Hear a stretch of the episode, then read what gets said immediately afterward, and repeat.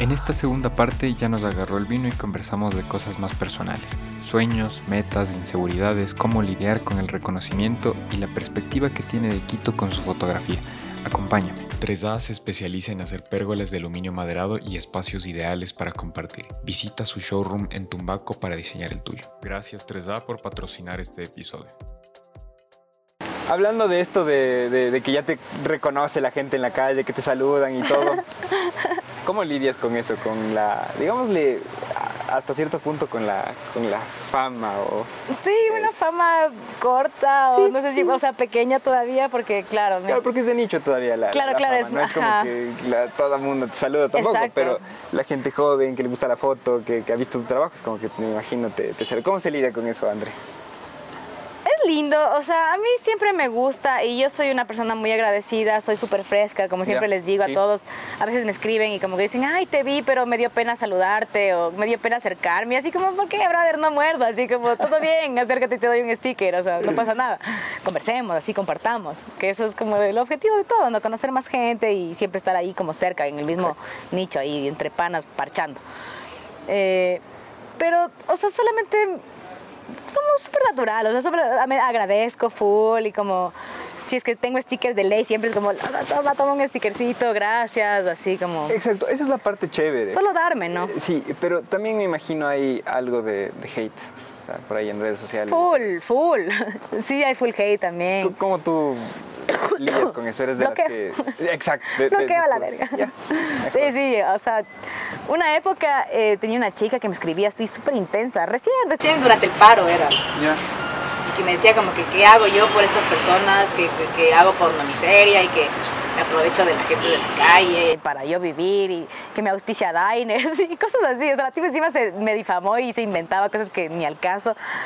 Y claro, yo leía esto y me reía y digo, o sea, tampoco yo es que he dicho como que qué bestia, yo estoy cambiando la situación del, del país con, con mis fotos, ¿no? O sea, Visibilizar es... Solamente, exacto, solamente he tratado de visibilizar esta realidad que pasa desapercibida.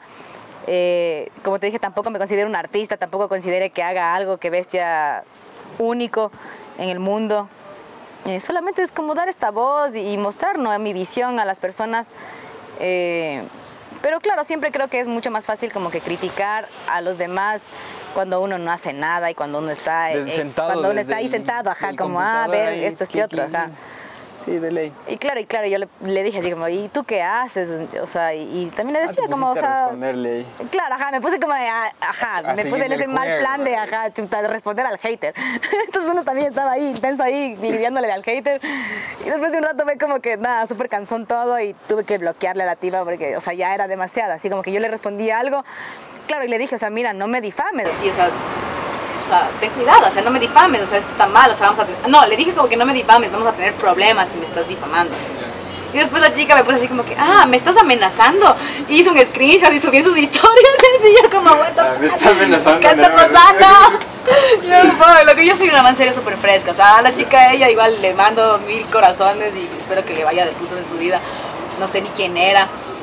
Pero me dijo, o sea, como que fui a verte en una charla, como que te he escuchado hablar y como que igual la madre estaba full en contra de mí, así como de mi trabajo, de mi gestión. Y, o sea, lo acepto igual, o sea, tampoco es como que yo soy perendulce para caerle bien a todo Sí. el mundo, o sea, pero...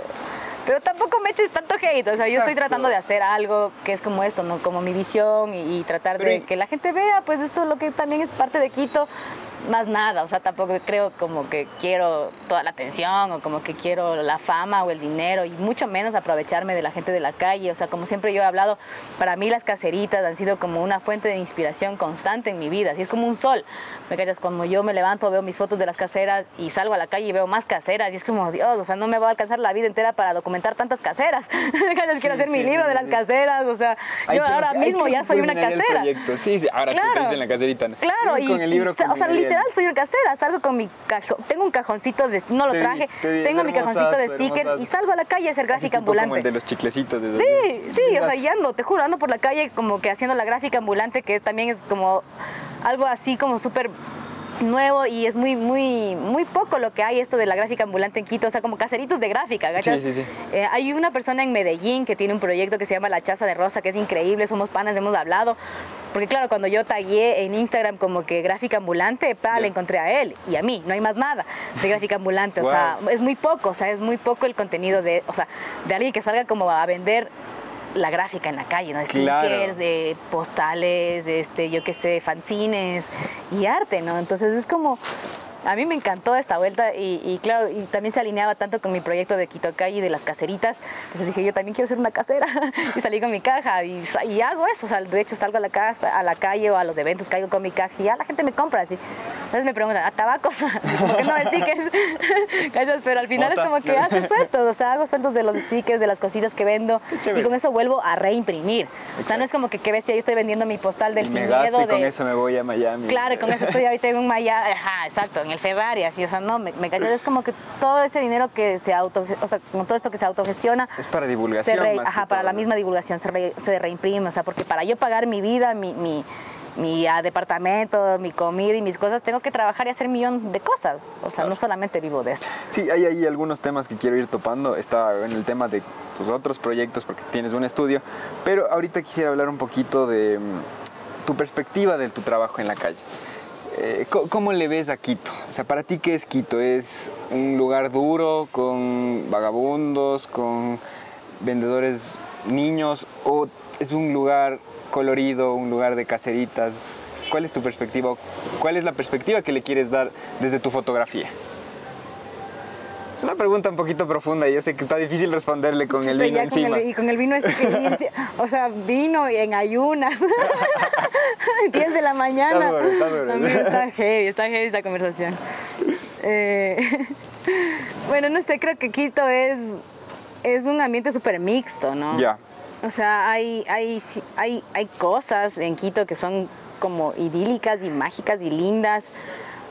Eh, y también hay mucha crudeza, hay mucho dolor, hay mucho mucho sufrimiento, ¿no? O sea, creo que Quito es un Quito roto. Genial. Qué buena Eh, definición. Y por eso también nació esta frase del todos estamos rotos.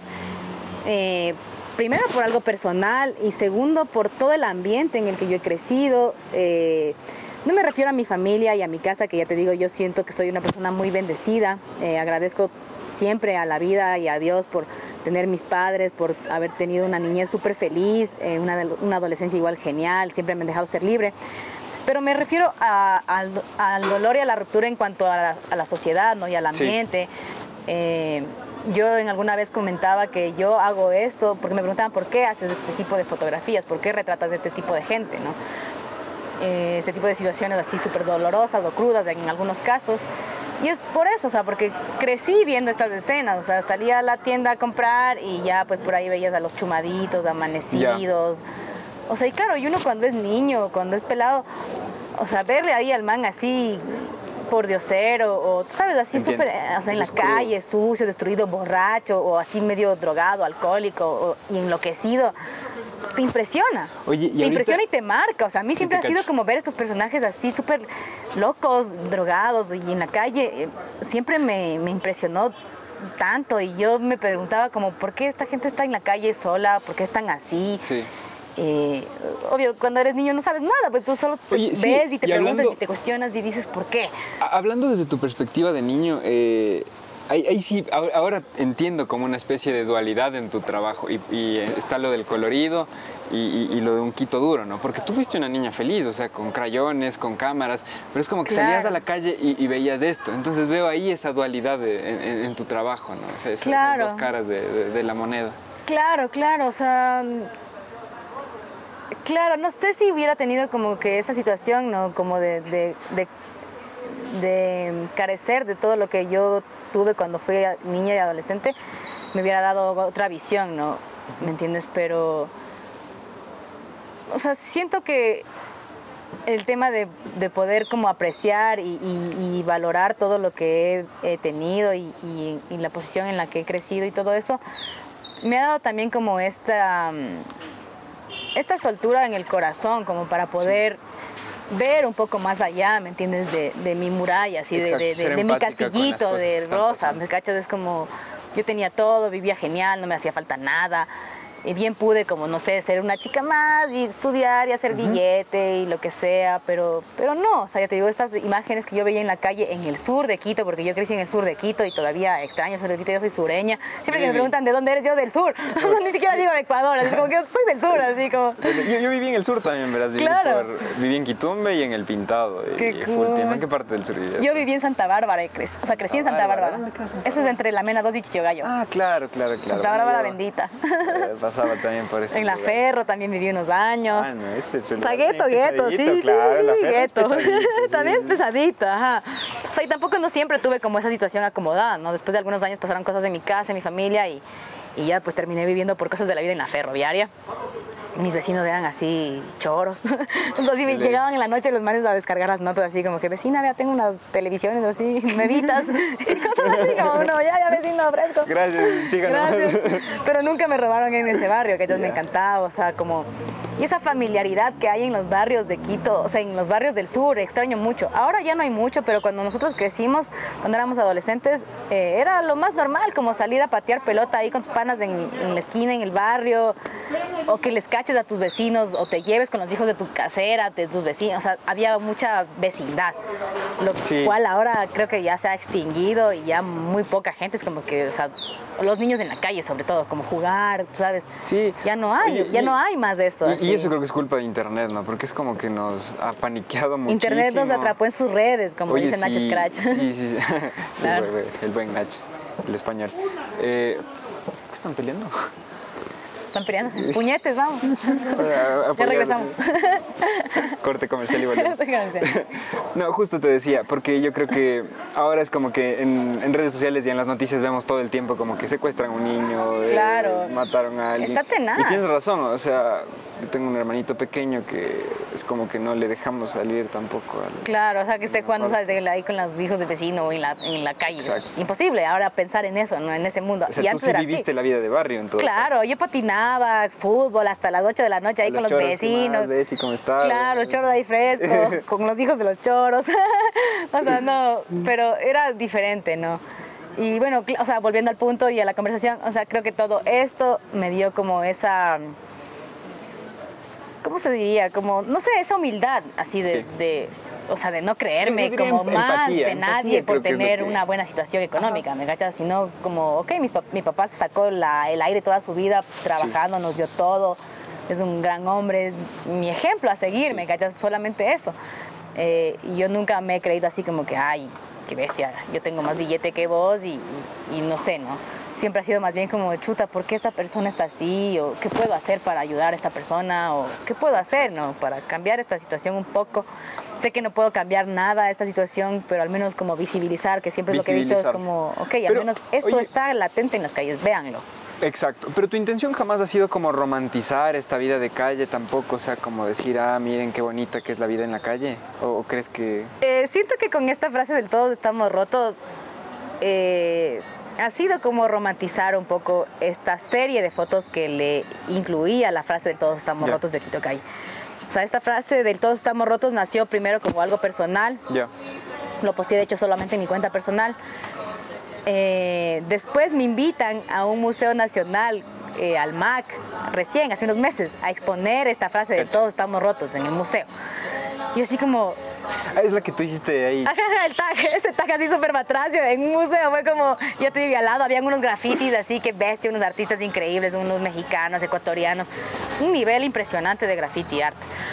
Eh, esta exposición se llamaba Cartografías del Encierro, fue curada por Mafo López, una experiencia increíble, creo que es lo más hermoso que he vivido en mi vida hasta ahora y, o sea, un orgullo haber estado en un museo nacional con un tag tan feo. Claro. o sea, con una letra horrible, pero, o sea, al final es como el significado, ¿no? Es como el, me- el mensaje que hay Sí. tras la frase que le pega a tanta gente que fue como que mi amiga me dijo, no, no, ven, solo haz esto, y no necesito que hagas más nada, porque le dije, mira, yo tengo una serie de fotos de Quito Calle con esta frase, ¿no? Y hay unas fotazas y como para tratar de darle un más, contexto a la frase, ¿no? Claro, sí te Mi amigo dijo, no, no, no, no, no, esa frase es suficiente, si ven rayas, ya está, así, tú solo haces eso y ya. Y encima soy tan, bien. encima soy tan mala que lo hice mal y lo tuve que hacer como tres veces. Se te la tagué, sí, la tagué mal al inicio. Tuve que raspar, borrar, esperar que se seque dos días y volver a pintar así. Así dos veces. Pasé tres días en mi obra monumental en ese museo, amigo, valiendo. así. Qué cague. André, para volver un poquito al, al esquema que normalmente tengo, me encanta conversar contigo, en serio está genial. Quiero volver un poquito a lo del esquema. ¿Dónde, dónde estudias fotografía? Eh, yo académicamente. estudié- académicamente estudié en el CIAF, eh, en ese entonces era el Centro de la Imagen Gran de la lugar. Alianza Francesa. Sí, sí, sí, que estaba en la Alianza Francesa. Estaba en la Alianza Francesa, ahora creo que está en el Multicentro, en Avefoto. Eh, sí, ahí estudié, increíble, con, con- con Marcelo Vagamonde, que es el, Gran profe ajá, el yo le tuve profe, como y, profe claro, también el fundador de este, del CIAF, todo eso. Eh, Y el Marcelo es bien Santi de la exigente. Torre ¿no? también fue mi profesor, igual sí. le adoro al Santi también. Ahora hemos hecho fotos, así recién hice unas fotos. De ver el año pasado le, le admiro mucho a Santi, es una gran persona. Pero sí, en el CIAF. Y no sé, eh, no sé si se llame todavía CIAF, pero si alguien está, pensando en estudiar, vayan al CIAF. Yo aprendí Sí. ahí y Gran escuela, o sea, yo también siempre re- recomiendo el CEP. Yo hice también ahí el, básico con Marcelo Bamonde que- y, y José Luis Mosquera, que ojalá les pueda tener también por acá ellos dos, ya les voy a invitar. Sería hermosazo, Sí. claro. Sí, sí, sí. Y el Marcelo es un profe full exigente, yo me acuerdo que... Sí, sí, sí. sí, sí. Sí, es como, o sea, una bestia haber podido aprender con Marcelito. No sé si él todavía sigue dando clases. Da todavía clases. Da todavía- hasta Increíble, o sea, él es, de él es. Tienes que ahí a pegártela al Marcelito, él es. ¿Qué, qué te enseña el. CEF? ¿Qué se aprende mm, ahí en, en foto? O sea, A mí, bueno, o sea, obviamente todo lo técnico, ¿no? O sea, aprender a usar tu cámara en manual, básico, a medir luz, todas esas cosas que son como súper básicas para un fotógrafo, que se considere fotógrafo respetable, medir en, en- o sea, trabajar en manual, ¿no? Pero más allá de eso, eh, yo, o sea, a mí me bastó la primera salida de fotografía que Al era centro. en el centro histórico siempre hacen eso. para darme cuenta de que hacer foto de calle era mi movida. De hecho, esta foto tiene como 11 años, Qué la de Sin Miedo, la hice es en ese día, en ese, en ese, en el primer taller, o sea, fue como mi primera foto de calle que hice, fue esta del Sin Miedo. Ya. Ma- Me acuerdo que el Marcelito me felicitó y puso la foto así como ejemplo porque decía, esta es una foto de calle. Porque la expresión del tipo era como única, el enfoque se veía hasta como el... la- tenía una gorra como de jean y se veía hasta la textura de la gorra. O sea, todo él puso en ejemplo, ¿no? la, el- la luz, el contraste, o sea, el blanco y negro era perfecto. Y yo no sabía de nada de fotos, o sea, fue como súper natural, bla, la hice. Y claro, aquí está el sin miedito, así. o sea, y fue desde Exacto. el inicio, así como mi primera clase fue como yo dije, chuta, creo que hacer fotos de calle es lo mío. Claro. Y me quedé ahí, así, porque después de eso me dieron clases de, tú sabes, te dan eh, iluminación, modelaje. Exacto, hay otros módulos que no hice yo tampoco. Ajá, yo hice todos, pero siempre era como, ay, vamos otra vez al centro a hacer fotos. Como ya de ahí me dejé eso, así Qué como. chévere, qué ajá. chévere que es esa experiencia. Oye, ¿y cómo crees que se aprende foto? ¿Crees que sí se necesita una formación académica? O sea, yo me pongo en la perspectiva de los fotógrafos nuevos, ¿no? Alguien que se compra su camarita y quiere como aprender. ¿Crees que es necesario como eh, tener una formación académica o crees que es algo que se puede aprender en YouTube y luego con experiencia? Eh, eh, como hablábamos, o sea, ya es un mundo en donde en YouTube hay clases magistrales de todo y talleres de todo y puedes aprender, repetir, porque estás en una clase en vivo y el profesor Sí. no te repite un carajo si no atendiste, ¿sabes? Como que chuta. En cambio en YouTube tienes esa facilidad de aprender algo y repetirlo las veces que te dé la gana hasta aprenderlo. Sí. Entonces, creo que sí, sí es importante que alguien que empiece a hacer fotografía, como yo, por ejemplo, empecé a hacer fotografía a los ocho años, después tuve mi filmadora y lo hice súper empírico sin tener idea de que había este modo manual en donde uno podía regular la luz para Claro. tener mejor calidad en tu imagen, mejor foto, tales. Eh, obvio te ayuda, o sea, pero, eh, o sea, ya claro, obviamente vino en mí, ¿no? Porque, o sea, yo ya estaba como ah, enviciada de la fotografía y como Exacto. foto, foto, foto todo el tiempo pensando en eso. Entonces cuando aprendí fue obviamente algo súper natural que, que, que, me gustó aprender y de hecho lo aprendí porque me gusta esto, porque soy muy mala para aprender cosas nuevas o, o- o cualquier cosa. Soy- En el colegio me fue fatal, no sé cómo me gradué. Era súper... la, de, no. la de supletorios. eras- Sí, sí, yo siempre. también sí era, yo también Siempre. O sea, y bueno, pero a mí me sorteaban supletorios por disciplina. Porque, o sea, yo jodía. Era full cháchara en el colegio, entonces jodía full. En quinto me expulsaron. ¿De cuál? ¿Del- de, De la academia USA. Ah, que cague. Sí, Claro, me gradué en otro colegio. Eh, pero Pero sí, o sea, bueno, volviendo al punto, eh, sí, creo que es importante que la gente se eduque, estudie, eh, sea en una institución, academia o lo que sea, o individualmente. O sea, creo que ambas, ambas Ya. sirven. O sea, O sea, a ti te dio, te dio como lo, lo que sabes ahora las dos partes, la academia Exacto. y, y la calle. o sea. Ajá, la academia y la calle. O sea, yo creo que también mucho de mi buena escuela fue trabajar para este periódico Diario La Hora. Ah, claro. Yo trabajé ahí cuatro años. Después de salir del CIAF, eh, acabando el CIAF, pla, me salió trabajo en Diario La Hora, igual por la recomendación de un amigo, que también es fotógrafo, que es una bestia. Eh, y trabajé, claro, ahí como cuatro años y más. Y la escuela que tuve ahí fue como impagla- impagable. O sea, no, no, no siento que hubiera aprendido en ninguna institución, en ningún otro lado, todo lo que aprendí en prensa trabajando con, con los camaradas ahí, fotoperiodistas. O sea, y aparte también ya eran como fotógrafos viejos, pues fotógrafos que llevaban toda su vida haciendo esto, ¿no? Los Claro. fotógrafos del comercio, fotógrafos del extra, digamos, para mí fue como súper surreal conocer a los fotógrafos del extra, conversar con ellos un poco como cómo es su visión al rato de retratar estas notas, porque el extra es un periódico 90% crónica roja, entonces es complejo en el tema de hacer fotos de crónica roja. O sea, los manes, mientras Pero más sangre, de mejor ahí. Claro, o sea, ellos de hecho les piden, o sea, si, si tu muerto está sin la tapa de, de medicina legal, así vale la foto. Si está ya tapado de medicina legal, te mandan al carajo. No me traigas esa huevada. Claro, no, no les sirve la foto, literal. Entonces ponte estas cosas, ¿no? Tú aprendes un montón con la gente y viviéndolas ahí, como todo el tiempo trabajando. Entonces en las coberturas igual, como que uno, yo también soy súper bajita, entonces que tenía que hacerme, o porque aparte en las coberturas es como que ya hay millón fotógrafos, millón camarógrafos, haz una foto ahí, no sé, al presidente, al ministro de X, yo qué sé.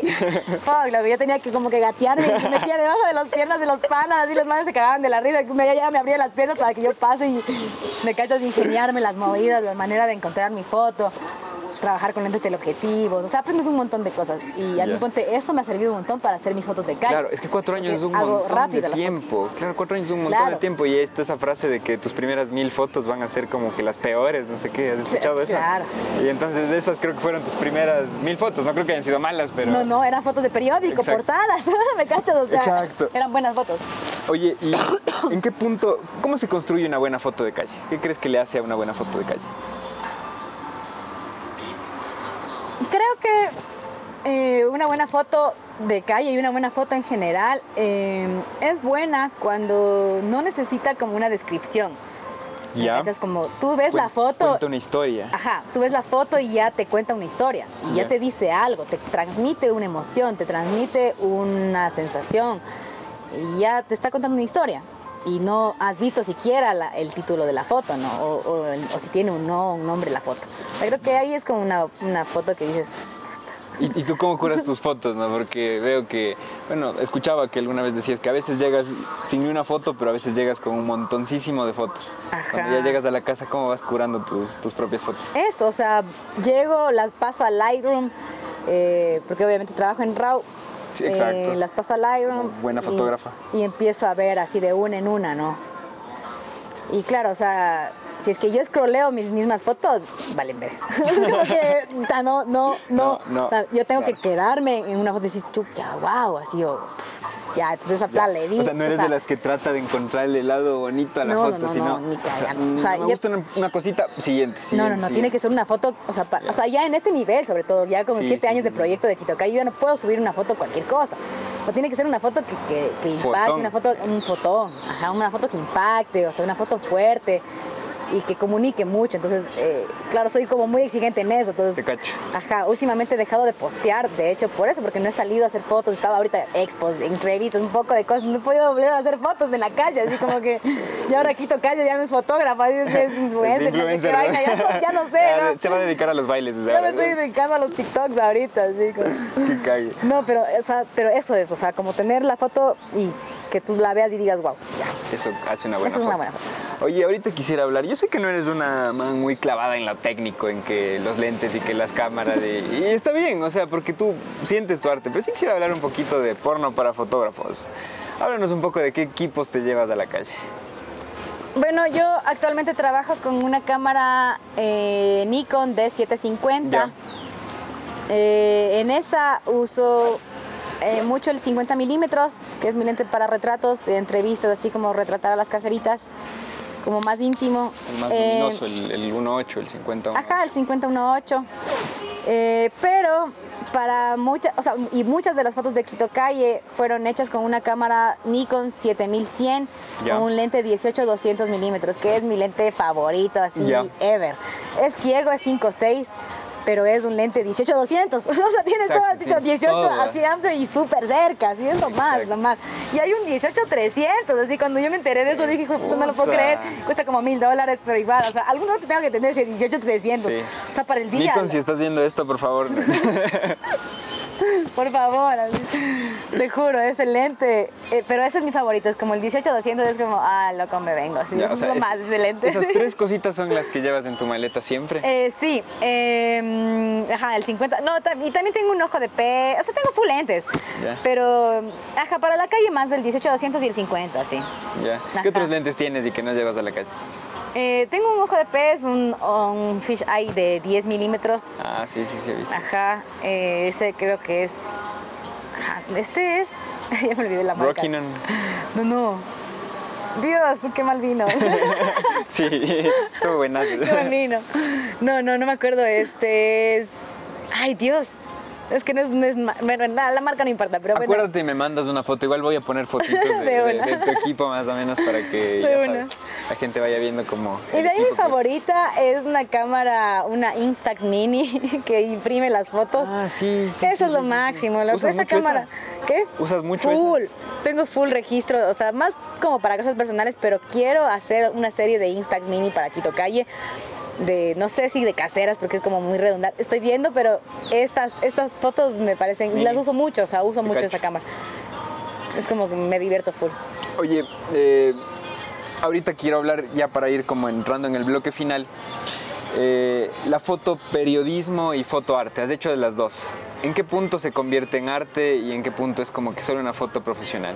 ¿O cómo crees que tú les podrías dividir? Está difícil la pregunta y con vino está más. O sea, está- Ajá, ajá, al principio era que- ¿Quién soy? ¿A dónde voy? ¿A dónde voy? Chuta.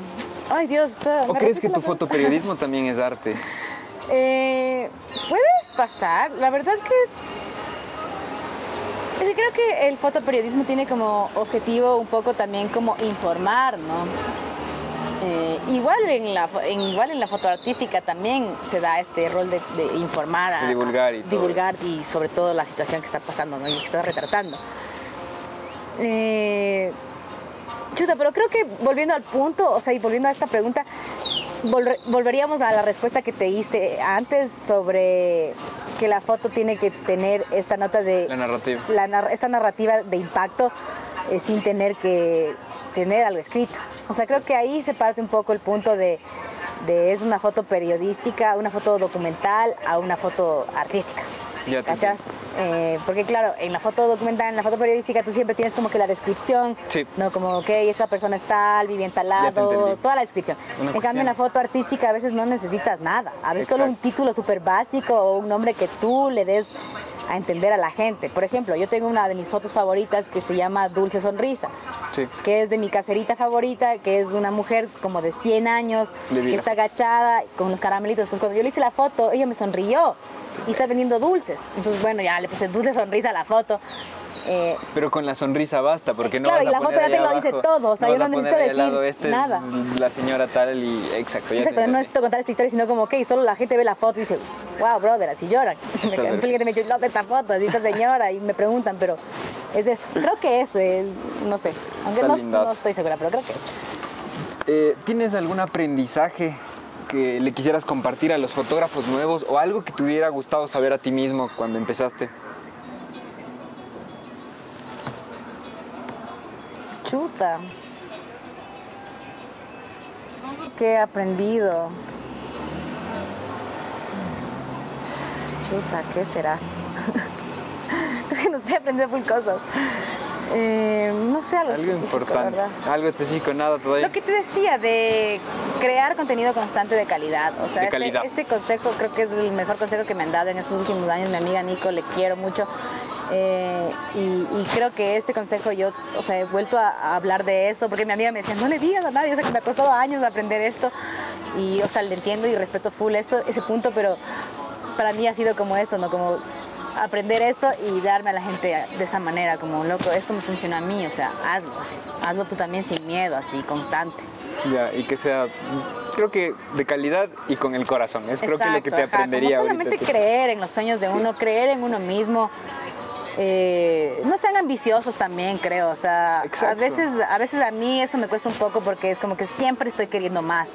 ¿Me cachas? Y, y parte de mis problemas de conflictos como persona y ser humano son esos, ¿no? Como siempre estar queriendo más y nunca estar conforme con lo que ya estoy o con lo que tengo. Y, y es algo con lo que me Es como- identifico igual siempre. Y eso te genera como ansiedad. Ansiedad, full. O sea, estoy arruinada con la ansiedad Sí, y la porque- depre, así, pero me cachas, o sea, el arte me sostiene y también a veces me estresa demasiado porque, eh, pero es mi cabeza, o sea, es como que yo estoy siempre, ay, más, más, más, más. Pero no, o sea, disfruten del proceso, disfruten, o sea, eso me gustaría que alguien me haya dicho antes, ¿cachas? Como loca, disfruta, disfruta el pro- pinche proceso, así, disfruta. Exacto. Y ya, ¿cachas? Y yo me di cuenta de eso cuando fui a exponer en el Museo Nacional.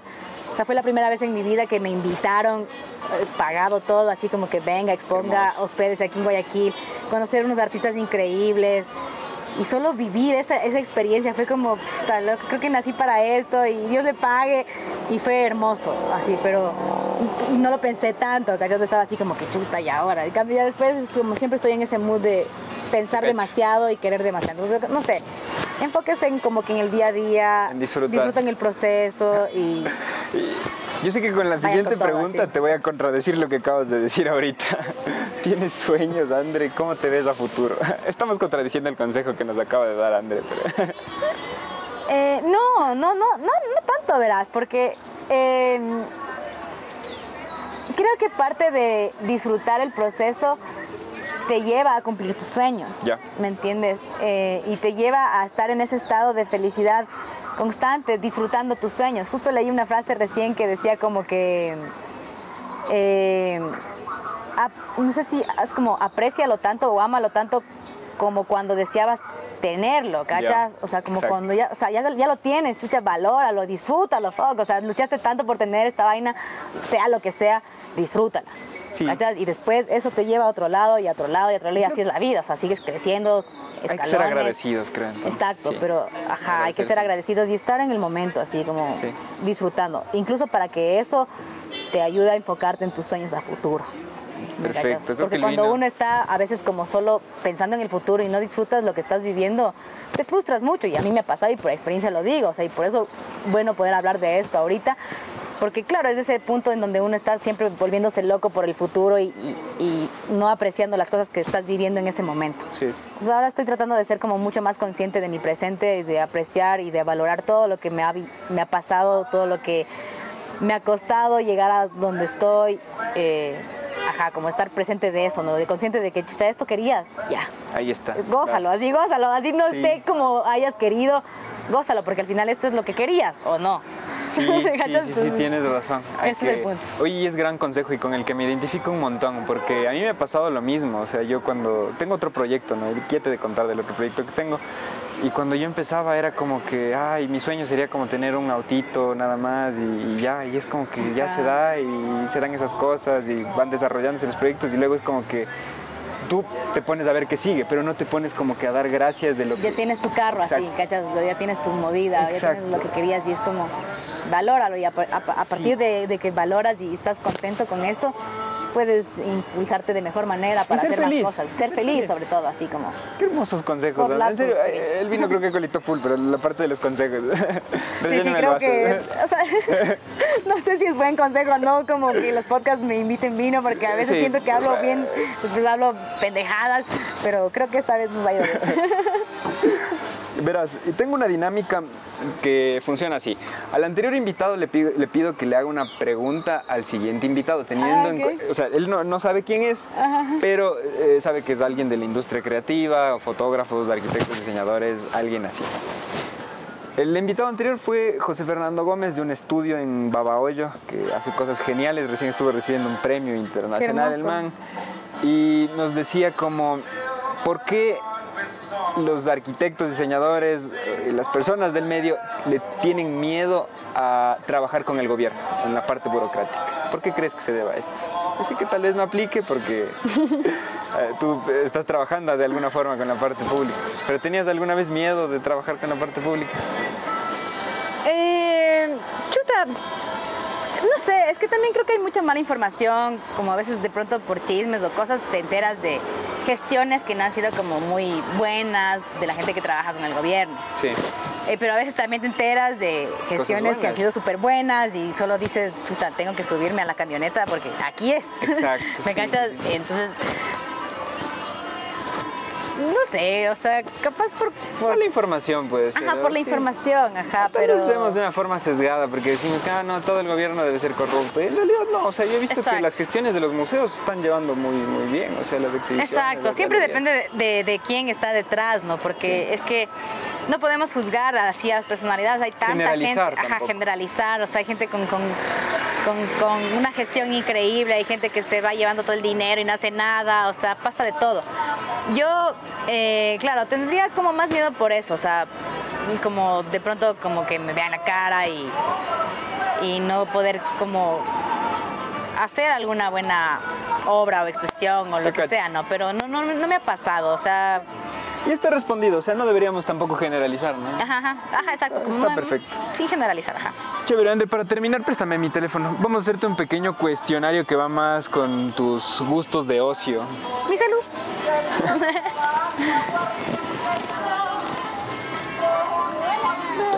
Un segundo. Ay, Dios. Esta ya es la parte final, Ander. Hola, mi nombre es Andrea y esta es mi primera copa de vino. Amigos, pilas, no se pierdan este gran podcast de entrevista pronto. Ya sé. Esto es parte de, o sea, igual me encanta, muchas gracias por la invitación, me, me, me encanta full conversar, así como Sí. me gallas con la gente y como realmente poder como conocerse un poco más, ¿no? Como que cachen un poco más de, de la persona que está detrás de las redes sociales Exacto. o de, de esa máscara que a veces uno siempre muestra, tú sabes, en redes, como para que todo sea como Y es lo que te decía ultra yo. ¿no? comercial, tal, es Sí. como que la gente tiene una imagen de mí. Y ya cuando me conocen también es como que dicen, "Ay, está más frescasa, yo, oye, ha sido súper chiquita, siempre me pasa eso, así como ha sido bien bajita. así. Me pasa a mí también. pasa, pues. y es lo que te decía yo, o sea, yo, yo siempre veo sus Instagrams y digo como que, ah, wow, no, deben ser como que... Yo pensaba que me ibas a decir como que, a ver, chamo, tienes cinco minutos para conversar de tu va, proyecto, si no me jamás. gusta, te me largas. Y no, Jamás. hicimos una reunión previa, nos conocimos. chumamos. estuvo, estuvo genial, o sea, yo, yo también creo que... Y justo es, es lo que quiero, ¿no? Que la gente, más que al proyecto, le conozcan a la gente detrás del proyecto, porque el proyecto puede cambiar, puede... Mutar. Esperemos que no, pero pueden hackearte de nuevo el No, no, habla serio, ¿no? madera. No, no.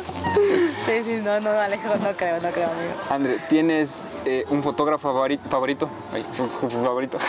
Eh, ¿Tienes un sí, fotógrafo? ya te decía, este Lee Jeffries, Lee que es estadounidense, y Sebastián Salgado, Sebastián Salgado. eh, que es un fotógrafo brasilero, así que son como mis referentes así en la fotografía. Hermoso. Sebastián Salgado y Lee Jeffries, así como wow. Genial. ¿Tienes algún pintor favorito? ¿O no eres tan de consumir pintura? ¿O artista favorito? Artista. Chuta. Soy malísima. Hay un arte que me gustaba mucho, a- o sea, ya no he vuelto como a consumir, pero hace años y cuando medio veía como eh, así como cuadros y cosas, eh, se llama Giger, que pinta así como este hizo esa película de los, los muñecos para Alien versus Depredador y no sé qué. Y esos Ah, ya, ya, ya, ya. Eso es una onda bien larga. Sí, sí, sí, te Sí, cacho. sí, no que más, es más medio dark como alienígena, Sí, sí, pero sí. así metalizado y medio futurista. Ya. Él pinta esas notas es- Ya. y también hace esculturas, es Giger. Puta, él es una bestia. Hay Buenazo. muchos más, pero ahorita no me acuerdo. Pero él me Eh, acuerdo que es como que perfecto. me impactó, así, wow, este artista. Y no lo sigo tanto, pero él, él es alemán. vi su parece. obra y sí, Sí, creo que es alemán y luego fue a Estados Y Unidos. me Banksy, que es como el taita dios del street art, o sea, Del street normal. art. Sí, sí, sí. Ay, qué lindo, mira. ve. Todo- Sí, todo se lo vi, estuvo varias eh. veces. Estuvo... Do- dos estuvieron así, les ¡Qué vi. hermoso! ¿Qué música escuchas? Me encanta el hip hop, el trap, el drill y actualmente escucho full reggaetón. Me Ya. encanta Cuando estás bailar. editando, ¿qué, qué le qué- Reggaetón, así reggaetón. todos los discos de Bad Bunny, del Bad principio Bunny. al final, así todo el disco mientras edito. Buenas. ¿Alguna serie o documental o podcast que nos quieras recomendar? ¿O película? Breaking Bad, o sea, no sé, creo que todo el mundo ha visto, no sé si todo el mundo, porque me he topado con gente así como que Yo me he visto no Breaking visto. Bad. El mate no ha visto. ¿Cómo es posible? No, no, yo por favor, o sea, yo Breaking Bad soy adicta, me sé hasta los textos, ¿Viste literal. me sé- Better Call Saul? Claro, ya me vi ver con Saúl, Breaking Bad. O sea, soy adicta a Breaking Bad, me fascina. Me la he visto unas 50 veces y no es más. Me sé hasta los diálogos, los temas, todo, todo, todo. O sea, soy adicta. Breaking Casi Bad. como yo con Shrek. No. ¿Con cuál? Con Shrek. No, Ah, mentira. también, también. Sí, y las, las películas de estudio Ghibli, o sea, como este- Ah, esas son hermosas. bien preciosas, Ya. o sea, como... Sí, no, o sea, son tan Top, como top. melancólicas. Al último te Y la, y la animación, o sea, las imágenes como tal son arte, o sea, arte hijo de pucha, o sea, es demasiado lindo, así, full No sé lindo. si viste la de La tumba de las luciérnagas. Ay, ¿Cómo sí, lloré sí, sí. con esa película. Todas, todas, todas me han hecho llorar, así. Castillo, Vagabundo, esto del Totoro, todas, todas. El Castillo Vagabundo también es buena. ¿sabes? Ajá. Es hermosa esa La princesa Mononoke. Hasta vi la, la, la, la última que vi fue la de Porco Rosso también. Me pareció Ah, buena. esa no he visto. Está, está buena, Ay, la verdad. Está bien, bien melancólica. Hermoso. Tienes un libro, tal vez, nos dijiste que no eres tanto de lecturas últimamente, pero algo de la infancia o alguna cosa que te haya... un Em, cuento. me- sí, los libros, o sea, me, me encantaba el realismo mágico cuando leía. Hermoso. Eh, voy a retomar, de hecho, también ahí medio les spoileo, voy a estar trabajando para la Feria Internacional del Libro, que comienza Ah, ya eh, esta semana con un montón de actividades, va a estar increíble, voy a estar en mis redes sociales, de hecho, hablando un montón sobre estas actividades que van a haber dentro de la Feria del Libro. Eh, van a haber talleres de teatro, escritura, un millón de cosas. Entonces, eh, necesito ya este fin de empezar a activarme un poco con la lectura y todo eso. Pero cuando leía, de ley, porfa. Cuando leía me gustaba mucho los cuentos de Isabel Allende, Ay, me leí algunos libros de ella. Paula, le leí recién. Ajá, esta, esta, me gustaba mucho esta de la casa de los eh, espejos. Sí. Esta, esta, este, este libro me gustaba full.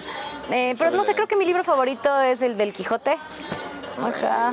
Sí, Don Quijote, ese me encanta. Los de Harry Potter también me los leí todos.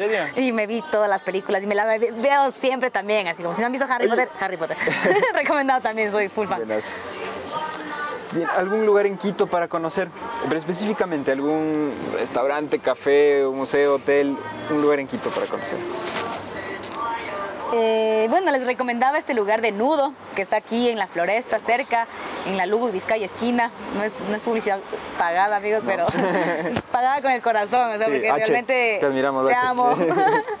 no, en serio, este, tienen que ir a conocer Nudo, es como la única galería de arte urbano en el país. Hay siempre eventos increíbles, eh, unas obras súper chéveres, pueden ir a comprar igual mercadería de artistas merch, locales. chévere. Entonces nada, consuman arte local, vayan a Nudo, apro- aprovechen ahí. Buenazo. Hasta que abran mi tienda de Quito Calle. Ahí sí, ya. Ay, ya, Quito Calle. Un lugar en el Ecuador o en el mundo que, que te, que nos recomiendes para conocer. Y eh, Wingwood. Eh, he ido muchas veces a Florida, a Miami, porque vive mi familia allá. Ya. O sea, a veces voy de vacaciones, me quedo meses trabajando, cosas así. Eh, la última vez que fui fue hace dos años y eh, Wingwood es un distrito de arte dentro de Miami.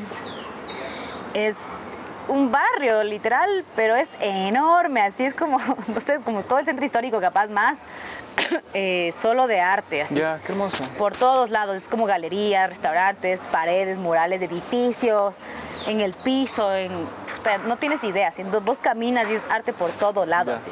Entonces como que, claro, para alguien que esté metido como en el arte urbano, en los grafitis, en el street art, en las Quieren galerías y tal, ah, Wingwood es como un su bagaje artístico. Sí, Wingwood es lindo, tienen que ir a Wingwood.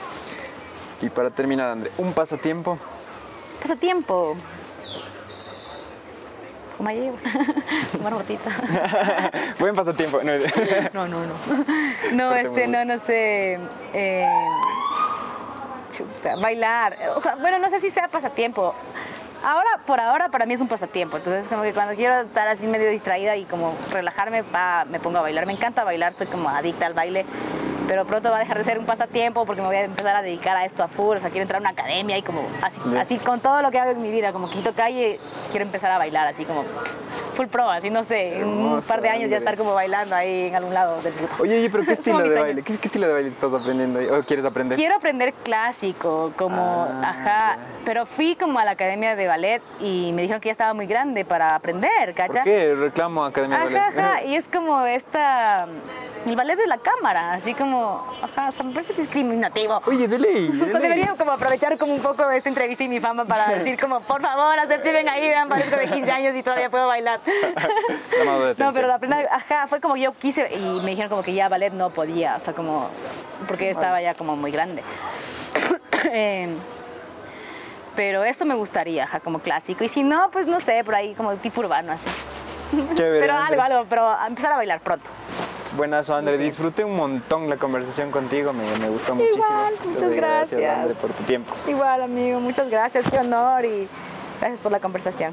Para mantenerte al tanto de las personas que hacen esta industria creativa, síguenos en nuestras redes. Este espacio es solo el inicio de la conversación. Déjanos tus comentarios, nos interesa mucho saber tu opinión y generar conversación.